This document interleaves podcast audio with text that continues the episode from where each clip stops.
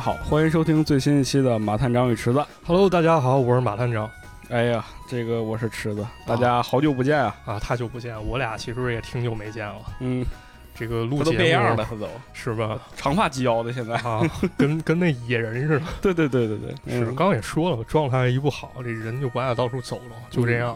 是没办法，而且我俩住的还远，是嗯这家伙一录一次节目赶长征了，嗯，可不吧？那个现在我们俩说也不是特别会话了，也没啥办法，所以先录一个小短节目来适应适应是啊，就相当于在在锻炼锻炼吧。对。最近这个我们俩都看了一个非常有意思的纪录片儿吧，算是啊，对，纪录片儿，然后它还在这个院线公映了，没错，其实我很少在这个院线去看一个纪录片儿。我我也很少当时我看到这个片子的宣传的时候，我就特别感兴趣啊，啊。第一就是说，这里边这些人，哎，都挺有意思的。这些演员是吧，都是熟脸儿啊啊都是大明星啊。第二就是你发现他讲的这个事儿也特别有意思，事儿好玩儿对，事儿也好玩儿。这些事儿呢，就是你正常情况下你是看不到的啊，它一般都不会出现在大荧幕上。啊，那肯定但，是呢，它确确实实也出现在了大荧幕上，那肯定哎，是吧？那今天我们要聊这部片子呢，其实就是这个关于武行啊，香港武行和替身的这样一个纪录片儿，叫做《龙虎舞狮》。没错，《龙虎舞狮》啊，这个电影非常非常好啊，推荐推荐大家去看看啊。我们不知道这个节目上线的时候还能有多少排片儿啊？就是我们看的时候，其实排片儿就不多。嗯，是我那个前后可能也就一场，在大中午十二点多是吧？有那么一场，然后我是大半夜看的。是，然后我去了就相当于独霸天下嗯，对。哎，我还特感动。那天就是我那场是九点多，啊，我看的时候还不少人呢。是吗？对，然后都大家伙看的时候都特激动，就是那种，就你能明白他是认识这些人的，他知道这些人是怎么回事儿的。啊，那看完你们那边可以，你们那儿人上午，我们这边不太行。我这儿我一人雄霸天下，对对，说这个主要原因是因为呢，就是确确实实想推荐给大家，让大家能够走进电影院去看一看，去支持一下。对但也确实不敢保证说我们这个节目上线的时候能有多少拍片儿，你那个地方能不能看到这部片子了？对，嗯当然再有一个情况就是，鉴于现在大家普遍的一个喜好和兴趣吧，嗯，我们不敢肯定推荐这个片子你就爱看，对因为它呃毕竟是一个纪录片儿。没错。而且为什么呢？就是咱们往后接着聊的时候，可能会有一些东西大家会觉得很陌生，很有可能下意识把这节目关了。哎，是的，啊嗯，行，没事儿，反正也是说，我觉得这期节目呢，大部分情况下来讲，我们都是去聊这个片子里的内容。对如果你真的不感兴趣呢，或者说你不想去看这个片子呢，我觉得这期节目大家也可以先不听，是吧？啊，其其实没关系，这也是我俩临时想法，说提前安插一个对对对这么一节目啊。嗯，想聊一聊，确确实实真的是非常喜欢这部片子。没错，嗯，那话不多说，咱就开始聊聊这部啊片子吧。咱开始吧。那个时代，武行是最蓬勃的时候，我们是在真正的本身上建功夫。六十年代到八十年代，香港的动作是最伟创的，是电影圈里面最顶峰的难度动作。我们那代是真的很适合，全部是硬拼硬。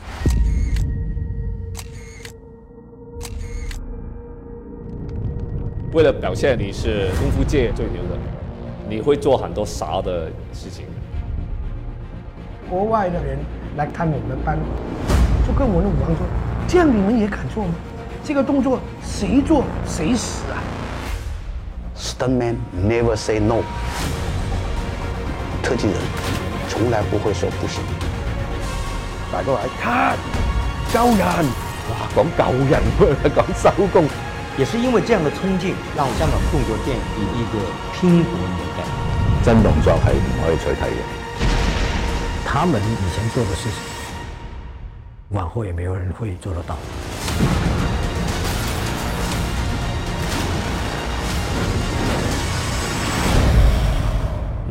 首先，这部片子它是这个呃谁导演的呀？叫魏君子，哎，魏君子，嗯，魏君子老师其实可以说是什么呢？我对香港电影启蒙啊，不不能说是看电影启蒙，嗯，对于系统研究算是一启蒙。哦，当时我记得是二零一二年吧，那时候我从石家庄啊小地方嗨，大地方，大地方，啊，我一毛头小伙跑到北京来学广播电视编导，嗯然后在中传旁边一家书店，那书店我现在还记得，应该叫斑马书店。啊，那家店是卖好多跟电影有关书籍，嗯然后我就扎进去看了，一看有一本书，我靠，这书的封面是喋血双雄的一个剧照，嗯，上面一片猩红啊，一片血红，一看就非常有那港味儿。上面写着几个大字：香港电影演义，哎，魏君子著。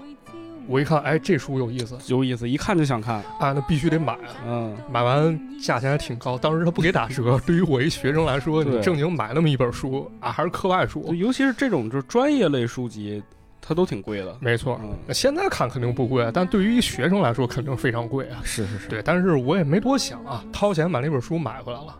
买了以后呢，回石家庄的时候，在火车上我就开始看，啊，看这书真的太喜欢了，非常非常喜欢。嗯他从这个香港电影的开始，包括这个代表经典电影，像那什么功夫片发展、流变、演员哦，这么细啊、风格，都给你梳理非常非常细。确实，就看了以后，感觉有一种什么感觉？第一种感觉，我看完这个书，感觉我之前看那些香港电影相当于白看了。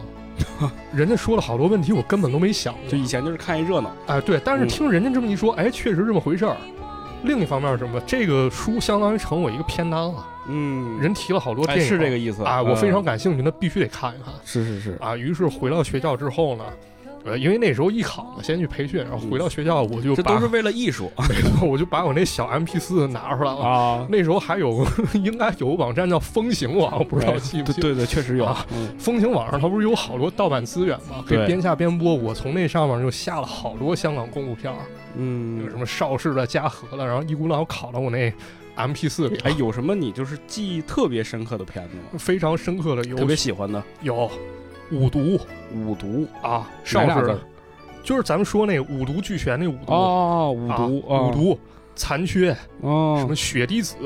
胡桂贤与方世玉，嚯。啊，就这些特别特别多。少林三十六房啊，就是从那块儿开始有个启蒙，因因为什么？一开始吧，包括咱们好多男孩儿都是一开始喜欢功夫片儿，可能喜欢成龙，喜欢李小龙，不对，我就是从这儿开始喜欢，对吧？咱那嗯。时候可能知道一个电影厂牌叫做嘉禾，对，但嘉禾之前有什么，咱们可能就不清楚了。嗯。啊，但是有一个印象啊，有这么一电影厂牌儿，它一开始嘟嘟嘟嘟嘟嘟，然后显出了个傻逼。啊，出了个傻逼，对我当时就特奇怪，我说，哎，真有人管自自己这么叫是吧？直到现在还有人经常这么说，但是现在嗯。咱们可能回想一下啊，这 SB 出现比你们平时说那傻逼可早多了，早多了啊，是吧？啊，然后知道，哎，香港之前还有这么一个厂子，叫做叫做邵氏，邵氏。哎，可以说是这个，咱这个纪录片里也当时讲了吧，没错被誉为东方好莱坞好莱坞啊，这牛逼。咱是不是得看看？于是呢，就开始又看了，就包括前段时间，咱们有一哥们儿叫常老师嘛，啊，对，常老师啊，常老师，对邵氏电影也非常感兴趣啊。嗯当时邵氏是这样，他停产之后呢，由天映公司把邵氏电影部分电影的版权给买了，嗯，然后进行数码修复，哎是再进行发行，好像有七百来部吧。哦，也就说明咱们现在有机会去看比较高清版。但是有一个什么问题呢？这些电影你去买碟非常困难，嗯，那么盗版资源呢又出现了一个垄断的情况。盗版资源都有垄断，有些人呢，我不知道是什么情况啊，反正这个片源你在网上搜很难搜到高清，但是人家手里就有啊，他卖是吧？啊，那怎么办？没办法，只能向他们低头嘛。啊，我跟常老师跟另外一哥们儿，我们仨就只能合资高价从人家手里买硬盘，然后再搞到这些邵氏高清片源，我们再看。那可真是，我觉得这个你都已经是盗版了，你还这么敛财，有点过分了。但没法儿吧，嗯，没法，不得不向他们低头啊。主要还是喜欢。以后再有钱，一定要支持支持邵氏。对对包括那什么，邵氏现在有一官网，你知道吗？啊，这真不知道。人出那个文创，SB 点 com 吗？这个到时候要查一查啊，大家感兴趣可以去搜一搜。人有官网，人卖周边。哇，这真挺不错的。咱之前不是聊过那什么有鬼子呃是啊，什么那个特喜欢那个中国超人，人出手办，你知道吗？哦啊，我看过这个手办，啊但我确实不知道他这是他们自己出的。这人授权的，官方授权。啊，然后包括有那官方海报，就是当年海报上面可能有这个罗莽罗师傅签名、嗯，亲笔签名这海报，还有 T 恤衫，非常厉害啊！就大家他其实已经形成一种文化了。没错，他那种就是特殊的美术风格，包括他的那种特殊的那种就是人物造型和质感，就特别有意思。对，确实是跟大家说一事儿，可能大家都不信啊。嗯，前段时间不是有罗师傅、剑师傅这梗特别火？叶问里面那个是是是，啊，这罗师傅非常装逼啊，就说：“哎，这地板太滑了嗯啊，我要 Q 哪剑。”你说点这操蛋话啊！其实这演员叫罗莽，嗯，当时他是邵氏非常非常牛逼一个演员。哎，是，你你可以去看一看他年轻时候那影像啊，那肌肉那块儿，那那打法那动作真的非常凌厉。就看完以后，你真的想鼓掌，人业务能力怎么那么强？真是，就这个演员呢，他一开始在香港还是非常非常有名，但是随着电影行业逐渐没落呢，可能大家也把他忘了。嗯不过有这么一回啊，他收到了应该是国外好像是拉美地区还是哪儿一个邮件，哦人邀请他过去。就是在那边火了。对他下了飞机一看，发现当地有人把他这个形象金币铜纹到胳膊上。我操，人一看，我操，太牛逼！就是说这么多年，你一直是我心里偶像。为什么？就是人家当地啊，可能也有一些群体，嗯，他是让人看不起，不受待见的。然后结果学这武术啊，通过这个电影，他发现，哎，功夫这东西能替我找到自信，啊，就非常非常感动。对，这个特别像一个电视剧，就是那个拍《黑客帝国》的那个沃卓斯基姐弟，啊他其实后来拍了一个叫《超感猎杀》，啊里边就讲就是有一个男男主啊是非洲人，他就是总挨人欺负，是个开汽车的司机。啊结果呢，他就看了这个有一个功夫片儿巨星的电影叫《上格云顿》，啊！上格云顿啊，是他吧？跟人学了两招，啊你知道吗？然后就在这个当地就大杀四方。我我跟你讲，这个可以延伸很多。嗯首先，第一个就是为什么功夫片可能会在非洲或者说拉美地区火了，啊因为它有一内核。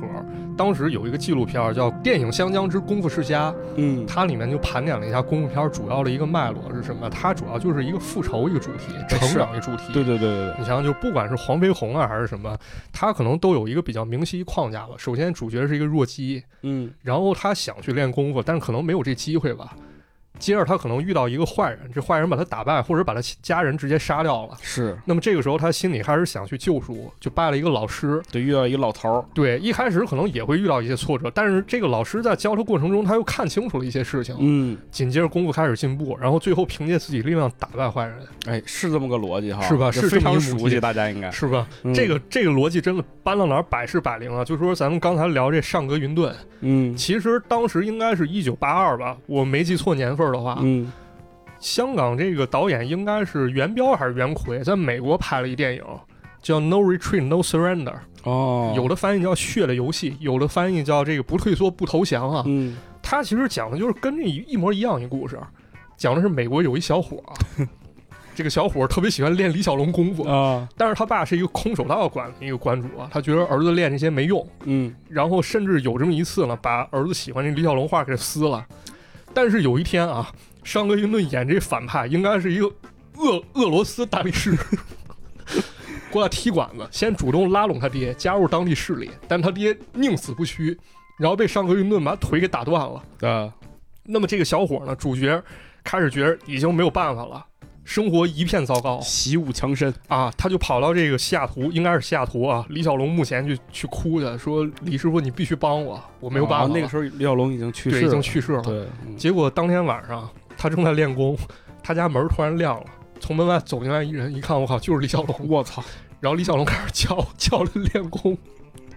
最后这显灵了，对，最后这小伙凭借一己之力把那俄罗斯大力士给干于台下。你想想，这是不是就是一欧美霍元甲或者黄飞鸿的故事？对对对对对，哎就这个电影成本非常低，但是当时票房收获非常非常好。对，哎，是真的是。其实咱聊了这么多啊，你看这关于邵氏啊，关于这个国外喜欢功夫片的这些东西啊，就咱们再聊回这个纪录片本身啊。，对，其实我们能看到这部片子，其实它在上映的时候是有一个预告片的，嗯，这个预告片里都出现了谁？这些人其实也对香港电影起到很重啊很重要的作用，比如说洪金宝。没错，啊，然后传说是有成龙，但成龙后来不在了啊对对，没有了。呃，然后还有一些，比如说像这个呃袁袁华。啊。袁华。啊、袁彪，然后里边还有钱嘉乐，钱嘉乐。是？吧？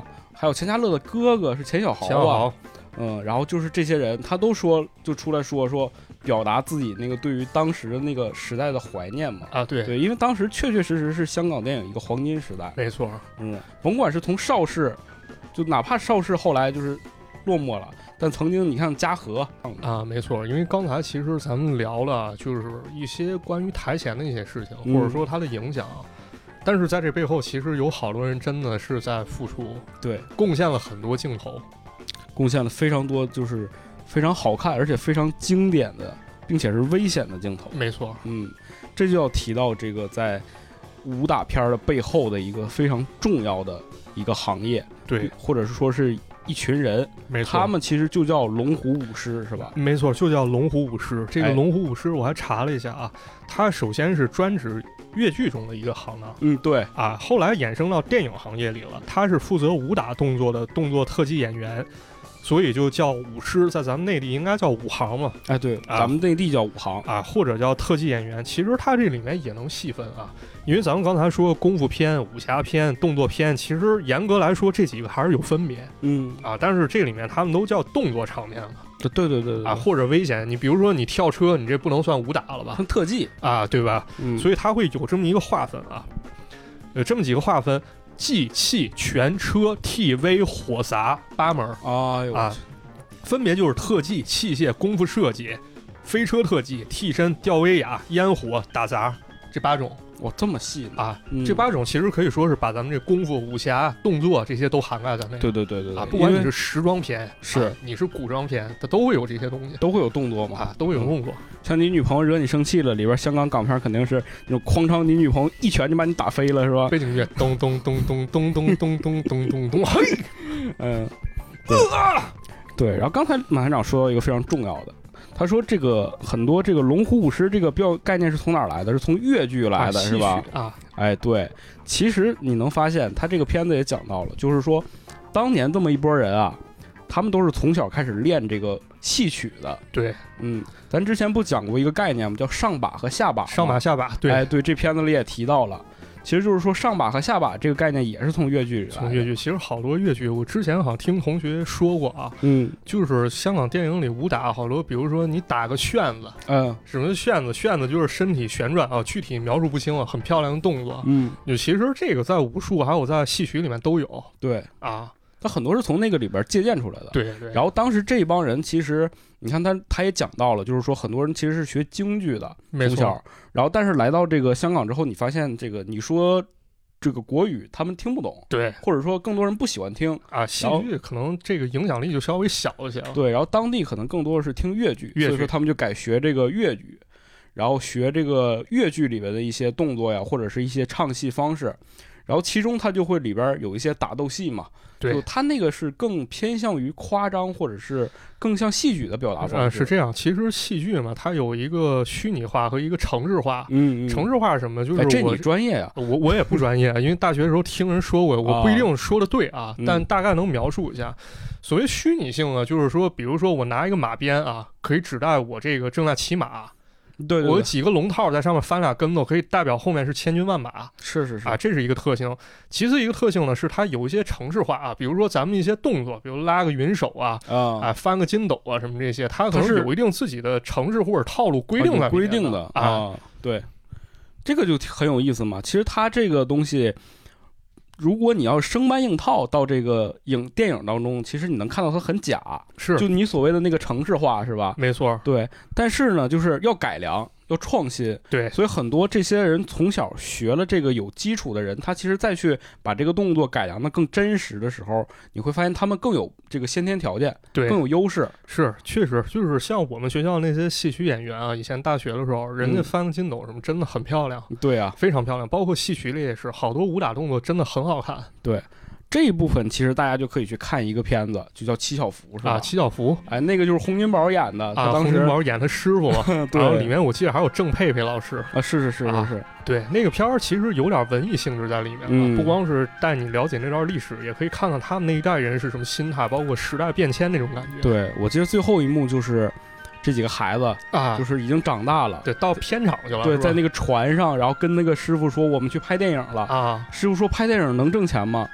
是不是这个？对，然后那个其实就是预示着，就是说他们的这个未来走向是要去到那个，是嗯，是，他们要有自己闯出自己一片天对，也确确实实这一帮人，他确确实实在这个香港电影的这个武打动作戏上，成为了一个很重要的一一部分人。没错，中流砥柱。对，然后他们就其实把这一套东西，这一套戏剧体系带到了这个香港的电影体系当中，对，也让这个整个的武打片开始发展起来了。没错，嗯，然后再往下走，你会发现，哎，好像出现了一个，就是因为这个时期还是那种，就是更多都是这种古古装片儿，古装片多对，就是邵氏片儿。啊，是这样，它是一九六七年作为一个分界岭嘛，一九六七嗯年当时出了一个电影叫《独臂刀》。哎，对，啊，《独臂刀》是这个张彻老师的得力力作啊，也是应该是把他捧上百万导演这么一作品。是，然后其中呢出现了一个王牌角色，叫做王宇，嗯长得非常帅啊，嗯，演这么一独臂刀，相当于凭借这一部电影呢，香港电影业一改往日以这个黄梅戏或者说以女性为主、哦，这么一种审美，它反而开始出一种阳刚性审美。黄梅戏里边可能更多都是那种唱腔，都是对，都是唱腔，就是啊比较这个偏文艺一些了。就没有打戏。打戏其实之前啊，按照严严格来说，其实也有像那个粤语残片时期，关德兴和时间他们也有打戏，哦，只不过到了那一阶段吧，它缺乏一部这样有有现象级的这么一部电影出现所以说独臂刀他一下子就把这股风潮带起来了。啊，非常非常厉害。那部电影其实水平拍的着实不低呢嗯，啊。就比如说这个王宇老师表演那一个血气方刚小伙这么一形象，有有点侠骨柔肠在里面。本身那个师门里面有他一些新仇旧怨，是，但是最后又去解救师门，然后最后跟心爱的人一块儿跑走。整个框架其实有点像《神雕侠侣》里杨过那一段儿，是有点武侠独臂刀了嘛，嗯，对吧？有点这种感觉。从此之后呢，然后这种风潮开始了。刚才池子说呢，节点呢，其实就到了六年之后，也就是一九七三年啊。严格来说，一九七一年就开始了。对，有这么一个人，名字叫做李小龙哎，布鲁斯利，啊，嗯，拍了一部电影啊，非常厉害，叫做《唐山大兄》。对，当时在那个片子里，我记得就是说他们都傻了，他们完全没有想到这个片子能这么成功，啊，就是已经可以说是就是刷新了各种记录嘛，然后把整个功夫片的这个风潮从原来的那个风格带到了现在这个风格，啊，因为他们当时的那个形容就是说李小龙打的特别的好看，对，就他那个一招一式特别好看，而且那个速度特别快，对，嗯。李小龙是有有练过的，他是打斗是什么一风格？他不是说咱俩打吧，咱俩套个三十招，嗯，然后你一刀把我捅死。咱是比较接近现在这种格斗，可能第一招招你打我，嗯。我闪了；第二招我还击，然后你一脚把我踢飞了。嗯，啊，是这种比较畅快淋漓这种打斗方式。对对对，它啊更真实了。没错，因为我觉得我在看那个邵氏的老电影的时候，你还是能看出来，他更多都是那种就是钝，就那种很钝，对，哎。就是他都是那种嘿哈，就是那两个人之间是有停顿的，，对。他是为了把那个一招一式让大家伙儿能看清，对，然后在你在看李小龙的时候，你会发现他这个速度就加快了，没错。就，他更真实了，对，然后连贯性更高了，而且李小龙他本身那个个人风格特别有意思，就他会那种啊阿达，就是那种，对对对。就他演绎色彩更浓重了，同时他也就是打得更漂亮了，对。嗯。紧接着呢，唐山大兄之后，精武门、猛龙过江、啊，龙争虎斗，包括后来一座死亡游戏哎啊，死亡游戏，啊，这几部电影出了以后，影响力还是相当大的啊。对，啊。但是呢，其实关于李小龙呢，当时也受到很多困扰。嗯。啊，比如说这么几点啊，就是呃，这一点可能不是特别政治正确啊，很多人觉得李小龙是我们中国人，对吧？嗯啊，是中国人的骄傲啊。但是呢，你知道李小龙其实有很多国外的血统，具体有一个比例，到时候查一查可以告诉大家啊。包括李小龙当时回到香港之后，他长大胡子。嗯那，按说这个正常亚洲人来说，胡子可能都不是那么浓密啊，那种络腮大胡子那种啊。所以有人开始怀疑，哎，李小龙你到底身份是什么？嗯，你想想，对于李小龙他怎么想啊？我在外国，你们觉得我是中国人；我回了香港，你们又觉得我是外国人。啊是，是吧？然后还有好多人找李小龙比武，对对对，觉得你不是厉害吗？我跟你练练。嗯 他也受到很多困扰啊，在此推荐大家看一本书啊，就那个这本书叫做《李小龙神话与真实》啊神话与真实啊，作者是一美国人叫马修波利，他的翻译呢是史旭光老师。史旭光老师其实本人就是一个截拳道高手，啊，人家就有在练的，然后完成这本书。截拳道不就是那个啊，李小龙创？创造的嗯啊，这么一种一种，呃，说是思想啊，或者说是搏击术，当然这个我不是特别懂啊，可能需要大家懂的来给解答一下。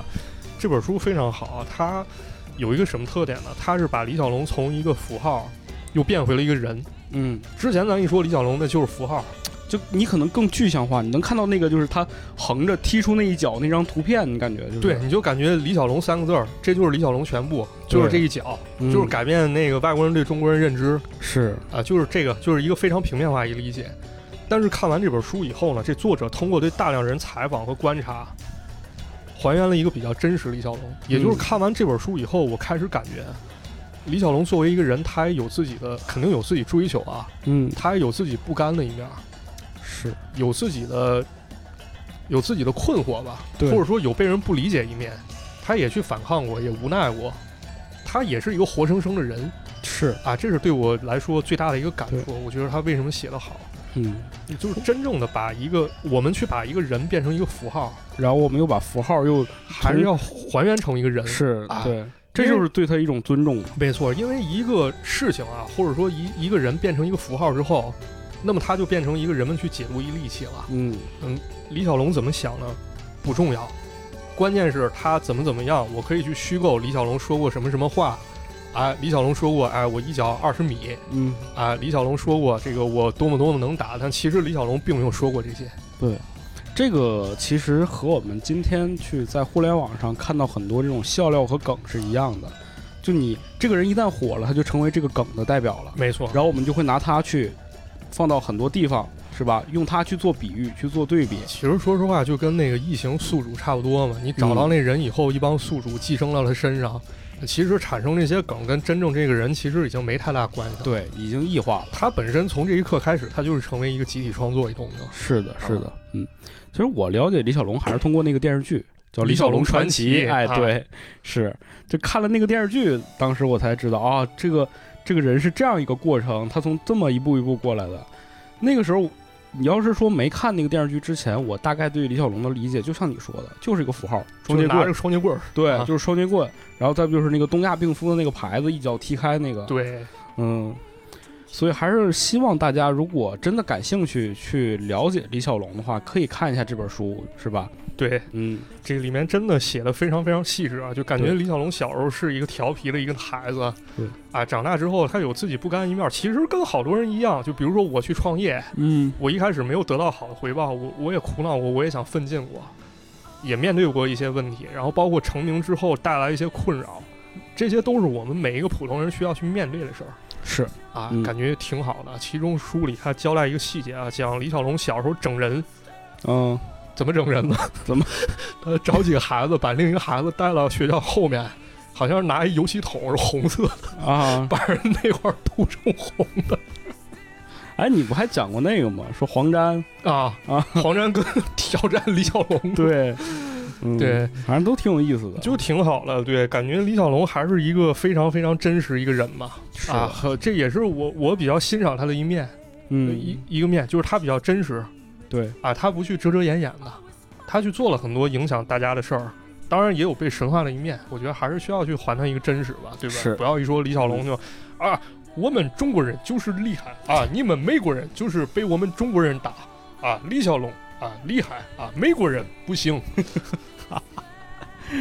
对，李小龙确实，我们要承认的一点就是说，他确确实实对于香港的动作电影或者是香港电影整个工业体系来讲，他带来了一剂非常强有力的强心剂。没错，然后让整个开始发展的就是大家伙儿开始关注到功夫片儿这个这么牛逼的一个一个电影类型了。对甚至是说他的意思就是说，纪录片当中也提到，就是国外已经开始觉得香港的这个功夫片儿太厉害了。没错，因为李小龙其实按理来说啊，应该是最后一部电影《龙争虎斗》，嗯，那是跟华纳公司合拍的是，啊。简直了。然后这个，但是也说到一个非常遗憾的点，就是说在他非常非常可以说是这个名声大振的时候，要拍这个《死亡游戏》，其实已经拍了一部分了拍了一部分了啊。嗯，然后有一天就是他们这几个，我看到纪录片当中那几个是跟着他武行也好啊，或者他的这个哎。助理也好啊，对，正在说呢，说我们上午刚排完练啊，然后中午回去这吃个饭，下午就接到电话。说李小龙没了。说这个没了。对，他们几个都不信，啊！不啊信说不信，肯定是这个那个。死亡游戏嘛，这肯定是营销啊！你这先让演员死一下对，他们说肯定是，哎，肯定是邵氏在宣传，又搞这种什么啊这个这八卦新闻之类的对，不要不要信，不要信。结果他们几个到医院一看，真没了。真的真事儿，天妒英才啊！就当当时就感觉他们这几个人就那个，就是你在这么多年之后，你在看这个纪录片儿，然后他们去描述这一段的时候，你仍然能看到他们这几个人的脸上是那种就是懵逼的表情，对，就不不敢相信这么一人怎么就没了？真的就傻了。对，然后你会发现，就是他们讲到说，整个的这个动作电影，整个这个动作片的这个行业，就一下子跌入到了一个低谷，没错，就可能说五六年之内都没有人去再去拍这个片子，嗯，然后他们也都过得很惨。是是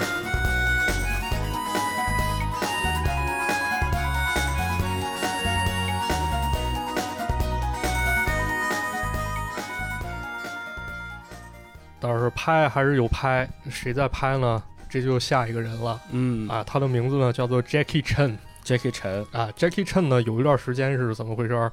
电影公司拍一电影，上映海报写着 Bruce Lee in，呃，李小龙有演，旁边一行小字儿、The second Bruce Lee，Jackie Chan 这第二个 Bruce Lee 啊。第二个就是这大大的字写着李小龙主演，嗯旁边一个小字，李小龙第二，成龙饰演。嗨，这也确实是借着这个李小龙的名气吧，然后他成龙也确确实实在至今来讲也是在整个世界最被人知道的华人吧。没错，当时呢，成龙也是去模仿李小龙风格啊，嗯有这么一部电影叫《新精武门》，嗯，相当于精武门续作嘛。然后那段时间也出了好多啊，什么 Bruce Lee、Bruce Lee、Bruce Table，就都叫什么李小龙，黎明的黎，嗯，吕小龙反正就玩谐音梗，啊，什么巨龙嗯啊，，对，都是这帮这帮龙啊，各种龙。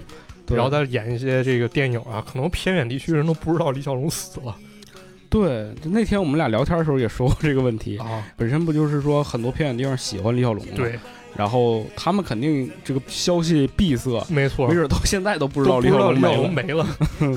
然后这帮厂商就搞这么一些欺世盗名电影，对呀、然后给他卖到，对，这马先生给我讲过一特有意思，说有一个叫唐山二兄是吧？没，错，对。嗯，这片子特逗。对，这个电影是谁演的？是那个邵氏一个演员叫罗烈，啊，跟陈慧敏儿，还有一个对李小龙特型演员叫吕小龙，他们演的。这也是一个小电影公司拍的，那电影公司可能一共就投了两三部电影。啊，这个电影现在失传状态找不着。啊，曾经是那个有一个南非一个电影院老板，他说他手里有片源，啊，但是要价应该是上万美金，有人去咨询过，最后没买。没买。啊。后来说那个这电影公映了，是谁呢？昆汀手里有一份，有昆汀。啊，哦，他手里有一份。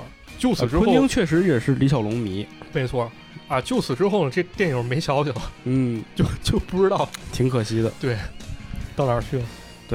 咱还是说回成龙吧，说回成龙大哥成龙的时代了。对，对，成龙确确实实，他是一个把这个喜剧和这个动作元素融合在一起的人。没错，他们当时就是那个导演是谁啊？叫吴思源哎，对，他就说就是想拍一个这个类似这种，他觉得成龙特别有意思嘛，啊，然后就会就是拍他去把这个就是他经常性的就是打架招式都是这种拿凳子对，拿凳子一抡，或者打人一拳，人特别壮，打一下，啊，对对对，他他有那种真实感，对对，然后包括成龙确确实实有很多那种特别危险的镜头，玩命 对，玩命，那那叫什么？那个双龙会里他不叫玩命吗？啊，玩命。对，对。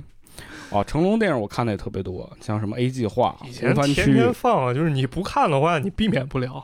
对，完全没法避免。你到那什么，你回家以后，尤其回老家，你看地方台到周末或者到周五，那佳片有约那栏目我们那儿，我们不是吉林嘛？啊。吉林不是有长影吗？啊。我们那啊对。儿专门那个当地是有一个长影频道，啊，长影频道就是每天都在放这些电影，都是这些，就是你看着特别爽的那个啊。好莱坞的大片儿，啊，大片儿。成龙的电影，成龙片儿，对，所以我小时候看了特别多这种电影，对，嗯，然后那个时候你就觉得成龙，我的天，他就是真的有点像是第二个李小龙吧，你就感觉这人是不是死不了？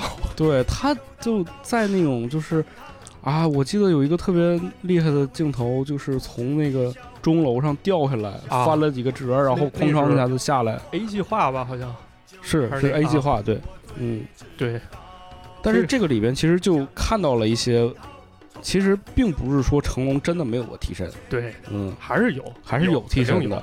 就包括那个这两年，尤其这两年，大家开始发现电影可以逐帧去看的时候，就有很多媒体其实都发现成龙，包括在片尾花絮那个做动作，其实也不是他。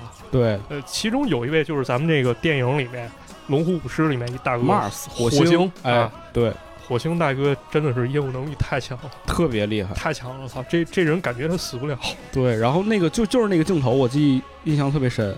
他当时就是有人就说了，说成龙当时不敢做，对，就怎么办？火星你先上。火星做一遍火星说你你你先上，你死不了，大哥再做，啊，就是这种。然后当时是那个他请了洪金宝做这个现场指导，啊，洪金宝就在那骂说：“成龙，你给我下来，你给我下来，你给我下来，你个怂玩意儿。”对，然后就就不敢做嘛，后来拍了好几遍，最后是那个火星从那掉下来，掉了一次。没错，嗯，但是你你确实你不知道成龙是不是真的就是他有那个过程，但你能看到吧？就后来有一个镜头，确实他落在地上，然后起身，他说了一句话：“对我终于知道了一个道理，地心是有引力的。就是我们肯定是会对这些，就是现代人嘛，对于什么事儿都喜欢质疑。对，但是你不得不否认一点，就是成龙他确确实实为这个功夫片儿带来了很多新鲜的东西，啊，对，然后也推广了这个功夫片儿的发展。是，嗯，这肯定是有利的一面啊。对但也有弊的一面，弊的一面是什么呢？其实，在电影里面，甄子丹可能有点表达那意思啊，可嗯能是我过度解读了，就是说这个东西它有点内卷了。啊，就是过分的去追求一种变态的一种，就是对，一种他他玩命。对他觉得就是那种就是有种病病态的有点儿。对，嗯，你能看到，就是当时很多人就是说了，他们那个就各种班嘛，比如说洪家班、对，这个班那个程家班、袁家班，是吧？然后他们就说了，说这个动作我为什么敢做？大哥说了，对他们做了，他们做了，他们做了，我得做，对我我得整更刺激。对，然后甚至有的说，就是说我这个从四楼摔下去，我要是瘫了，大哥养我。啊，就他们有一种，就是对于自己行业的那种病态的追求啊，一种冲劲儿，一种怎么说呢，就是有点儿那疯的那种状态，是疯狂的状态。你也看到了，就是这个片子里面，它确确实实呈现了很多，就当时可能是一闪而过的镜头，没错，然后你看到他那个确确实实太危险了。是就我记得就是有一个，就是那个人从那个多少层楼不知道啊，对那然后掉到那个冰场里，对，他说什么都没有，省港骑兵第一部啊对对对，应该是吧？什么保护措施没有，直接就拽下来，直接拽下去，我靠，这操，就就看呆了，当时。自杀呀，这就是。啊，就那电影，我很久之前其实就看过，我当时就想这段他妈怎么拍出来了？嗯，哇，太吓人了。然后包括他们那个呃，对，有钱嘉乐，我记着，然后反正就是还有元彪，啊，嗯，就那么几个人。然后他们说了，这个是拽肯定拽不死，因为他们底下全都是大的那种啊，泡沫箱，对泡沫箱保啊，对。然后说，如果你们受伤，只能是人砸人。对，结果真的就是人砸人，人砸人，我的天！当时你看那个现场，他们往外抬的时候，他们就当时说了最重要一句话，就是这边说咔救人，对，救人，说的是救人，都不是说咔过，就是赶紧救人，对，就是就到那种惊险程度了，都已经。是，哎呦，真的，我看的这个片子的时候，你就觉得啊，他们当时就是玩命啊，真的就是为了，为了可能是说想表现出那个最惊险的镜头，就是真的是用在命在拼的。啊，真的是这个敬业精神，这不得不说，咱不得不服，但是还是很心疼他们，太心疼他们了。是是是，然后这个时候也说到了，其实就是说，你会发现，就是这个镜头是比着比着拍危险，对，登峰造极对，，这就是你说刚才说内卷嘛，对，确确实实就是他们当时也说过，就是为什么后来香港电影好看，是因为他们有创造力，对，就是你是三楼，我就是四楼。你是四楼，我就是从大厦上飞；对你是横着飞，我就竖着飞，是吧？你是被火车撞，我就是被飞机撞，就他们就已经形成了这种一种就是恶性循环了，开始。对，然后对于这种特技的投入也是越来越多。你能发现，就是很多人已经开始进入到武行这个行业了。他们当时讲到说，很多人其实没有什么学问，是那个曾志伟讲的啊，对，没有什么学问，但是他来到这儿的时候，你会发现啊，这个这个成龙也好啊，还是谁谁谁哪个明星也好啊，他们就是从这儿出来的，没错。然后这些人就更多人投入到这个里面了。对，嗯，你能感受到，就很多年轻人他们能看到希望。他们能够从这个武打片里边找到自己的存在感，没错，确实，我觉得那也是特殊时代一个产物吧。嗯，那时候需要龙虎武师是为什么？因为它必须有这种 low cost 的这种低成本特技，是去跟西片那种电脑特技去抗衡。哎，对，你电脑特效做的厉害，那我就这个玩特技，我玩过你，太重要了啊！这也就是说，让香港电影能够曾经那么繁荣的一个一个最重要的。一点吧，就是不论好坏，这背后有好多，真的有好多无名英雄。对，其实你能看到就是那个火星，火星，你能换到火星，就是在他后来这一段，然后他拍他现在这个模样，他走路都不太利索了。对，就他不是那种正常人那种大步流星走路，对，他是那种就是僵硬的，就感觉有点别扭啊，就是出过伤的那种。对，肯定是受伤了。对，哎呀，就。他们后来也就讲到，就是说很多人其实过得不好。对，嗯，有了去摆地摊儿，还有了你真联系不上就死了。对，然后这个其实你就能发现，就是慢慢慢慢的开始，就是一到巅峰就开始走下坡路。对，因为这帮人他没有什么文化，他们不懂得存钱，是挣了钱很多，他们就有的时候就是说一天能挣好几百，然后当天就花了啊。是那时候都能买车，对，买车呀，然后就。吃喝了，玩钱，去夜总会，就这种，就都花了。嗯，然后你发现到他老的时候，他四五十岁的时候，他就已经打不动了。对，人不是说了，要不转型，你要不就去当正经演员，嗯，你要不就能当动作指导，对，你否则这东西是干不长远的，真的是干不长远。对，因为你身体的这个损耗特别受不了，这东西你万一出回伤了，这可能干不了了。对，你像说现在这个我们。知道有一个著名演员叫钱嘉乐啊，他为什么一直是在这个他们就是所谓是这个班底里的宝啊？是因为他从来没受过伤啊。他们当时讲就是说你没受过伤，你是最厉害的，不是说你技术厉害，而是说你敢去做很多非常危险的动作，因为你没受过伤啊。对，你一旦受过伤，你就怕了。对，嗯，你就不敢说再剧烈的去做那些东西了。对，哎，这个时候你就会发现其实。随着这么就是鼎盛开始往下走的时候，你就会发现，嗯，大家开始思索了，就是从这个玩命的这个这个状态要转型了，对，应该去换一换风格，换一换这种就是我们要去追求的东西是不一样的了，嗯，然后再往后，你确实能看到，哎，我们看到这个片儿的时候也很惊喜啊，这甄子丹出来了，对，对，甄子丹其实一直是我们。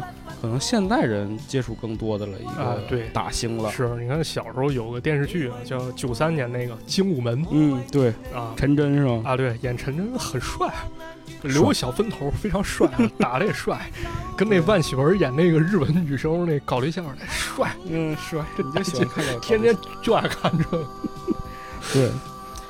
甄子丹真的是他，其实我在看那个早期的那个动作片的时候，其实都是，比如说什么导火索，然后或者是说他近年来拍的这个叶问，叶问系列，就他打的特别的快，对，简直了，就就你你不知道他是在真打还是在假打，没错，哎呦我天，然后包括你其实能看到他这个片子里边，他也展现了，就是说，如果你这个人一旦有真实的功夫的底子，因为他是练过的嘛，对。你其实你对在做某些动作的时候，你是下意识，就你会咵咵一顿打完之后，就对面人都傻了，接不住啊。这个对你的那个下巴的要求就特别的高高。对对，其实这就是一个互相成就的过程。对，就纪录片你看到这里的时候，你就突然间有点心里有点难受了，唏嘘，有点难受了。你会发现他们很多人要不就有的人去拉那个威亚了啊。然后有的人可能是在做做场务之类的，对，有的人就是离开香港去了大陆，对，然后来大陆之后去，因为他们就讲到说，哎呀，当时香港其实经济可能也不行了，对。有很多人拍一部片子，那个老板根本就不想投了，啊，拿拿不出太多钱了。对，然后他们说这横店一天四五十个 剧都在拍，啊，对，那我们要不就去大陆吧，对，嗯，但是来大陆之后，你发现其实他们就确确实实就是有一个人讲嘛，就是说他自己是本身是一个就是大陆的人，然后他的师傅是香港人，啊。然后他很多人就是说以这种就是他们是香港人的徒弟为为为一个标准吧，啊。就是说他确确实实是厉害，那他是练过啊，对，嗯，就是讲到这儿的时候，然后你会发现，哎呀，这帮人有的确实就不太不太能够跟得上时代了吧？是可能时代确实不太需要了，包括现在，说实话，有多少人真的认为功夫很重要了对，就都拿枪了嘛。啊？然后大部分都是你像咱们看的那些古装片儿里那些打戏呀、都是发波儿，发波，哎呦嘿，搁那儿画了半天，然后咔一道什么光剑就飞过去了。就那帮那帮女演员，你说她她会打戏吗？她不可能会啊。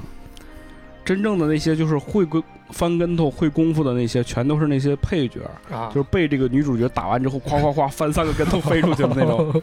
就他们是真的，就是所谓的这些武行吧，对，就他们是真的会功夫的，但是确确实实他们也不是主角，对他们也没法成为一个主角。嗯，是很难嘛，因为现在其实说实话，整个大环境它就是这样，嗯嗯，功夫片儿越来越少了。少就这两年，就唯一看到的就是我说的那个，就是《怒火中案》，是吧《怒火？中案》其实你正经来说，把它归结到功夫片儿，要是犯罪电影，对吧？也不嗯太合适。你正经说那个以功夫为主，现在确实少了，很少，嗯，对对对，好多都是那什么某个跆拳道教练拉人去拍一部，某个这个截拳道练习者去拍一个，都这种对，刚才没说，其实就是，呃，甄子丹其实他做了一个非常有意思的事儿，就是他说他把那个 MMA MMA 对引入到这个武打的当动作当中了嘛，对，就是他会增加了很多那种就是地面动作，把这些 MMA 动作加到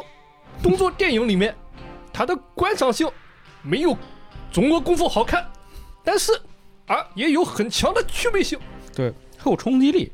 有冲击力，确实是，确实狠拍的确实不错啊。对，因为没人规定所谓的功夫就就是那几种功夫嗯，啊，打的好看，打的爽了就 OK 了。是。然后紧接着，其实他拍了一段这个片子当中，他拍了一段是这个新的一代人，是吧？啊，新的新的一代这种学徒了吧？啊，对，学徒，其实就是钱嘉乐办的这个，就是武的，他相当于是武行的这个武行培训班，对，就是工会下面的一个培训班，就是一些新的年轻人，对，他们可能其实也不年轻了啊，不年轻，正经看跟咱差不多吧。对他们就是从小可能是受过这些功夫片的影响，然后对这个东西还是喜欢的，啊，然后在长大之后想来这个地方想练习练习。对，他们学的还真不是那种就是说真实格斗，不是不是，就纯是这种表演式的打斗对，。就一些动作，给个场景，比如你被打出去，你撞到墙是什么反应？就这种。对我看他们那个好多老一辈儿动作演员还颇有微词啊，对他们就是说这个动作，这都这这本身一很基本动作，这都好像弄得很上乘那种感觉。是是是是是，啊，嗯那个什么就是。那几个导演是作为评委坐在那儿嘛？对，看他们这个就相当于是一个毕业答辩似的。对，但是你明显感觉到这七位就脸上凝重就很尴尬，是，哎，就也也能展现出来，就是这个东西确实是是不行了。对，确实衰落了。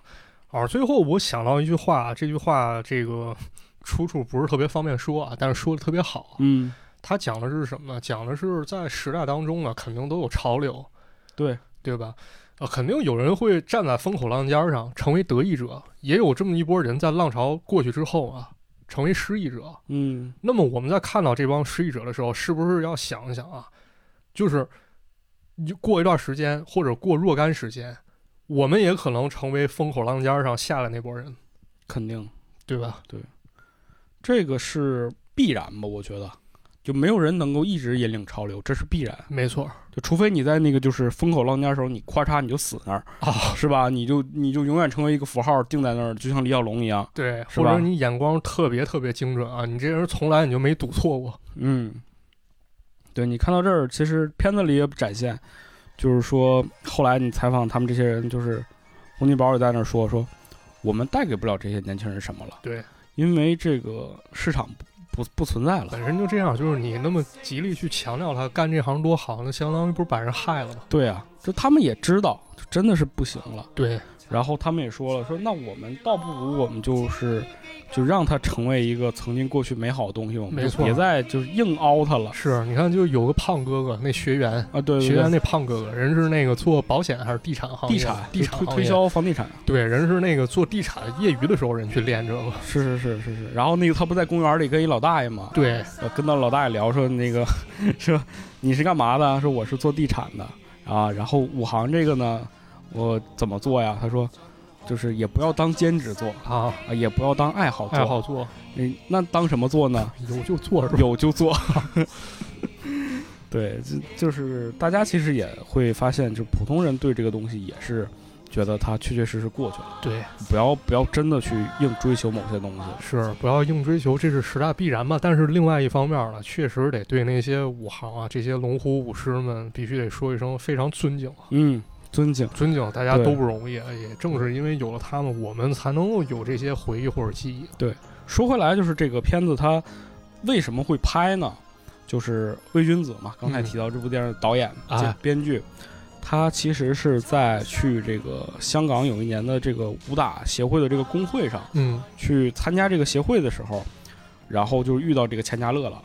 然后钱嘉乐是工会会长嘛，嗯，然后他就他们俩就聊天说，你看这些老人是吧，看起来现在还挺开心的，一个人说着话，但其实他们过得不好。啊，然后魏君子当时就想，我确实是应该把这个片子拍下来，而且他拍的过程中，他就发现有些人其实因为就是过度的武打，就是就离开了，就身体啊不行就已经走了。有的人甚至就是说他意识不清，根本就没法接受采访，就是这样的。太惨了。对，然后他就说，我确确实实应该把这个事儿干了，如果不嗯干，可能过两年真的就没这帮人都没了啊！嗯。那真是听完这么说，真的对魏君子老师肃然起敬。是他其实就是想把这个东西保存下来吧。对，就哪怕过 N 多年之后，你发现就是这些人找不到了，还但是你至少能从这个片子里看到这些人，因为你要真的去从那个他拍过的电影里去看，你可能根本连正脸都看不到。对你都不知道这是谁，就这个人可能就被遗忘了是啊！真是魏君子老师真的挺挺值得尊敬的啊，是，真挺厉害。当时魏君子老师好像还是我河北老乡啊是，啊，他当时写书的时候，我记得有一个趣吧，就是说浸淫香港电影这么多年，一开始也是一个混录像厅的一个爱好者，慢慢就没想到这么多年，魏君子老师一直在坚持香港电影事业的一些推广吧，或者说保育吧、保护，对对对，真的很不容易。就一个人啊，对于一个他喜欢的事儿，能够坚持这么多年，就投入这么大的精力，甭管是说写书也好，还是说拍这个纪录片也好啊，当然还有魏君子他有一个自己的音频节目，啊，对，叫什么？香港香港电影影风云，哎，对。对。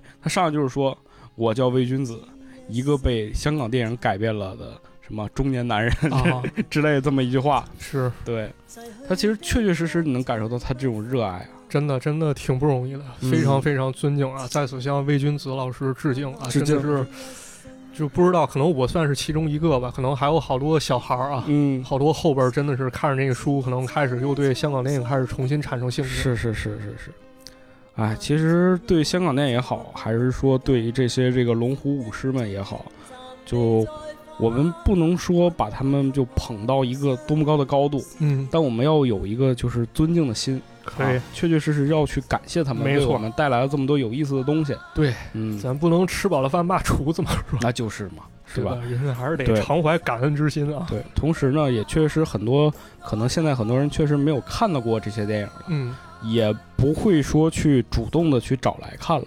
但是如果你想了解这一部分历史，或者说这一部分这些人的奋斗过程，我还是挺推荐大家能够看一看这部纪录片的。对，推荐大家去看一看，有机会可以去看一看，前提是您要感兴趣的话是啊。对，很有意思的一点就是说，你很少有这种体验，就是你能在电影院里去看到那些老港片的镜头了，对，因为它不会再重映了，是吧？啊，是啊，就是好像我发现一种规律啊，一旦一个东西吧，它开始被拿来致敬，那么说明这个东西已经是一个过去东西，它可能就不太能被复兴下。所以说这种这种机会，我觉得也是很少的了吧。对如果大家真的能够走进电影院去看一看这部片子，就是看一部少一部，真的这样。对，然后我们也要说一下，我们去我们俩作为只是作为一个尊敬或者是喜欢的一个两个人，啊，确实没有收钱。没收钱啊！这收钱人估计也不让他收钱对啊。，估计也找不了我们俩这啊这种这种档次是吧？们这样啊，档次太低，太低了，下三滥薄荷。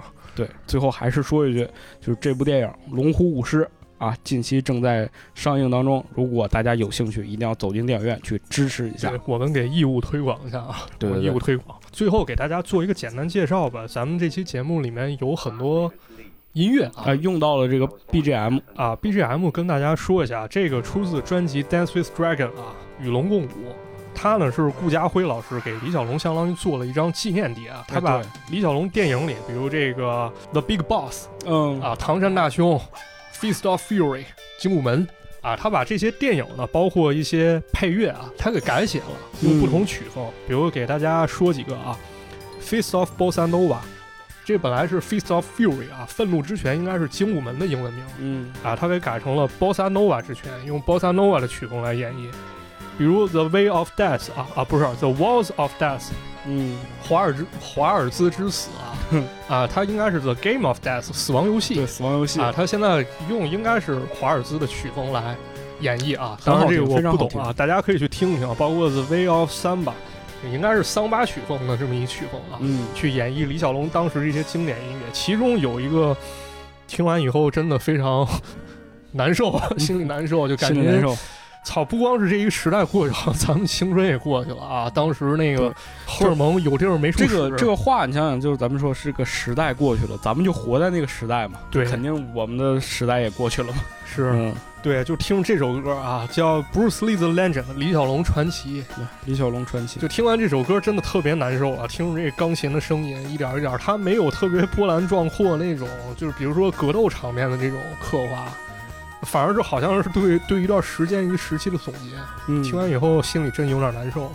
是不光是那个时代，还有咱们那个青春啊，那个荷尔蒙有地儿没处使，咱们就相信功夫能解决问题，能带来自信的那段时光。啊，真的是所以咱们留言有朋友啊，也可以去那个分享一下自己关于看功夫片喜欢功夫片儿、非常练功夫希望大家能够在这个啊评论区里分享一些。这些这些故事啊。这个常老师说你呢，听见没啊？别假装没听见。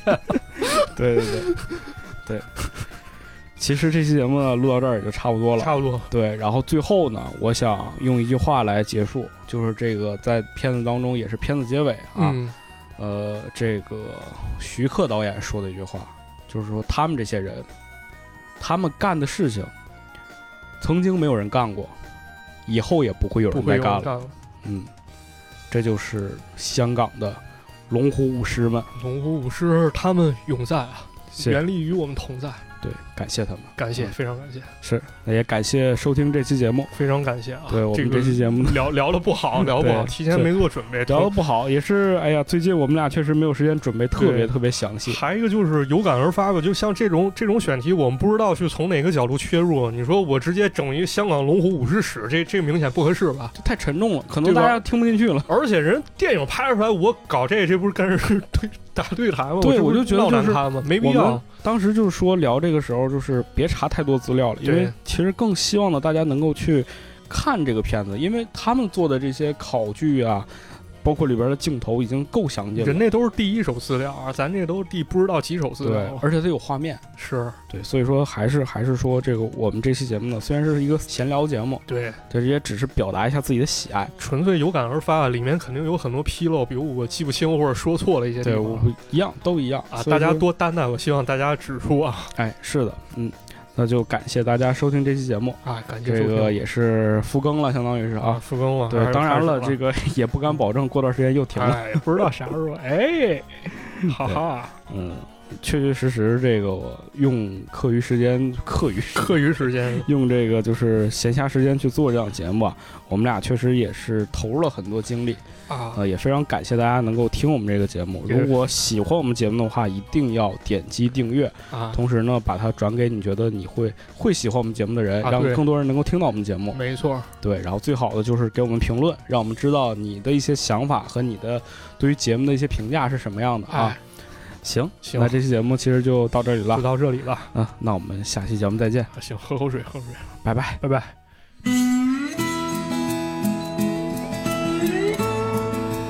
我第一次做指导，我是十八岁，拍动作片比较辛苦，辛苦的不是在体能上，而是在脑子上。呢度就係邵氏片場啊！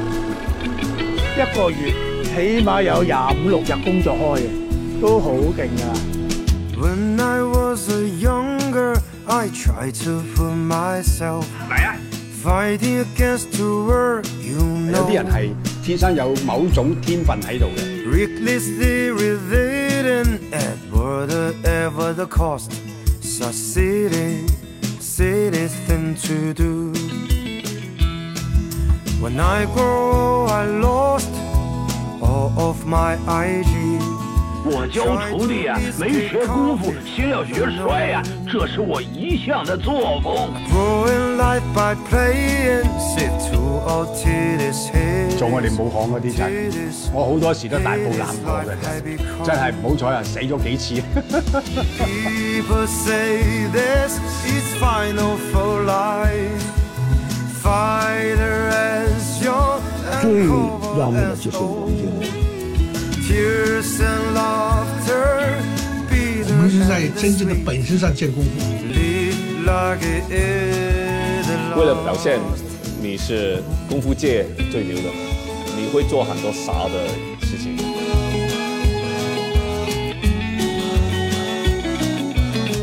玩命到有点不讲道理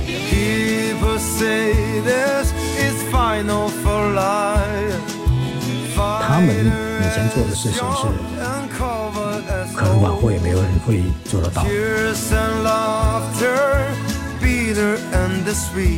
呢個世界上真係有地心吸力啊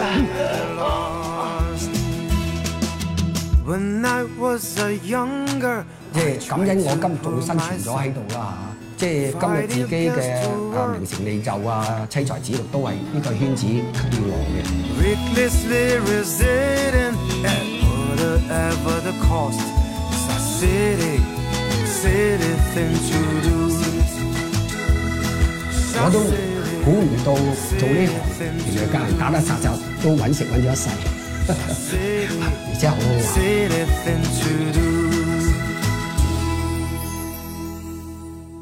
当然了，你一定要骂人呢，这个事儿我也拦不住，但是你一定要骂的非常精准，一定要骂到我心坎儿里去，啊，是吧？那比如骂我是个色逼算吗？那，算啊，对，不要说那个，就是我最近发现好多人在我们评论底下推荐别人节目，啊，这个事儿我怎么看呢？这个事儿首先我管不了人别人节目听众啊，对我只能跟咱们听众说一句，就这个行为吧不是特别好。非因为什么？咱去推荐节目吧，首先不是说那个我这人小气，啊，我看不得这个别人节目出现在我这儿，主要是这样。这个推荐节目，咱是不是应该去这个公共一些地方？就？你发一微博，发一朋友圈，没错，就比如说我吃饭吧，评价哪个餐厅，我应该做的是到大众点评，我去推荐朋友圈推荐，而不是说我在肯德基门口，我当着人产品经理面，我说我操，麦当劳真好吃，这是不是有点不合时宜了，对吧这？非常的不合适。然后，而且包括现在吧，就是很多有时候说几句话啊，包括我也不希望咱们朋友去推荐我们节目到别人博客底下去说这这干这么幼稚一事儿啊。这个确实真的希望大家不要干这种事情。对，因为之前这种事儿其实也出现过。嗯，呃，尤尤其我爱的那，我也不知道跟人那博客老师，可能我跟人认识，我不知道跟人怎么解释，是吧？这潜在这梁子可能结下，就好像是我我怎么地似的，不礼貌，不礼貌，确实不礼貌。我觉得这个是一个就是礼貌问题，啊，他不是说这个人品有多坏，他肯定是好心。或者说你没有意识到这个问题吧？对就是大家说跟大家说一下，因为这个事儿吧，确实你一旦去评论啊，他可能下面会有别人觉得